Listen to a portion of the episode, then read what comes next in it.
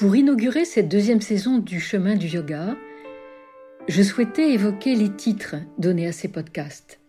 Du temps de l'ancrage, nous passons au temps du passage.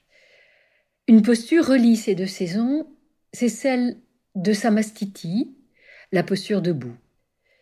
Elle est à la fois seuil et passage, enracinement et élévation. Elle affirme et confirme un ancrage et augure la possibilité d'une mise en marche, d'un passage, d'un franchissement et surtout d'un redressement. Plus précisément, pour évoquer l'étymologie de ce nom, Samastiti, qui est une racine sanscrite, il est composé de stiti, qui veut dire se tenir, résider, issu du verbe sta, qui signifie se tenir debout fermement et prendre place. Sama, posé devant, signifie égal, pareil, uni, plat. Et les deux réunis, sama et stiti, amènent un sens d'unité et d'équilibre.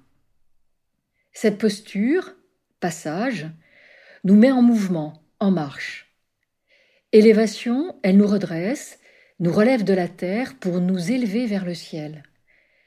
Et l'homme s'est redressé grâce, en fait, physiquement, à la longueur et à la souplesse de ses articulations, et son questionnement l'a amené à articuler son interrogation.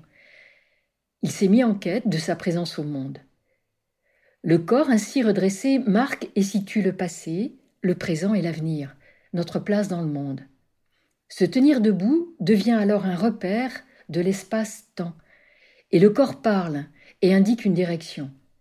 Le dos, ce qui est placé derrière, signifie et marque le passé, la mémoire, le souvenir du chemin accompli. Les postures de yoga vont les évoquer. Notamment, cette posture debout va signifier une part de soi vécue, connue, explorée, ou parfois ignorée et délaissée parce que l'on n'a pas pu ou pas voulu refaire ce chemin-là du passé. Ce qui est devant, l'avenir, appelle un engagement de notre part et une vigilance en confiance dont nous avons tant besoin. Et ce qui se tient au centre, c'est le présent, maintenant, ici. Expérience intime de la conscience de cette aspiration vers le haut, notre élévation, et en même temps cette possibilité à se mettre en route et en marche ici-bas, d'appartenir à la terre, d'y évoluer, et d'être animé par un souffle venu d'ailleurs, venu peut-être du ciel. D'avoir à trouver la juste attitude entre les deux, et notre attitude corporelle va entraîner une attitude mentale et inversement. Les deux se répondent continuellement. Nos articulations physiques font écho à nos articulations psychiques, celles qui nous mettent en marche, tant corporellement que intellectuellement. Bernard Avron, un auteur et comédien, le dit avec justesse et malice. L'idée fixe est au mental ce qu'une articulation bloquée est au corps. Et oui, si la raideur s'empare de nous, s'installe, elle ouvre à la rigidité morale d'une certaine façon. La fluidité recherchée n'est plus de mise. Les idées ne circulent plus, il n'y a plus de mise en mouvement, L'obsession nous guette et l'éventail des possibilités se ferme. Notre langage lui-même révèle ces états-là. Et pour cette posture debout qui nous occupe, il est révélateur. Quelques expressions sont éloquentes. Il s'est couché signifie la soumission, l'abandon, le renoncement. Il ne tient plus debout signifie totalement l'épuisement. Bien au contraire, ça tient debout et la démonstration même d'une logique reconnue, d'une cohérence.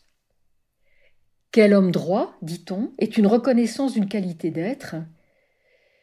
Et pour finir, ils tiennent debout, soulignent la résistance, la persévérance, l'engagement et la confiance dans ce qui est, de ce qui est possible dans une réalisation à venir. C'est tout cela qu'engage la posture de yoga debout, Samastiti, qui nous a ancrés dans cette première saison et qui va nous permettre de nous mettre en marche pour cette deuxième saison, de franchir un seuil, d'aller de l'avant, de nous donner une possibilité d'explorer autrement ce qui nous est offert.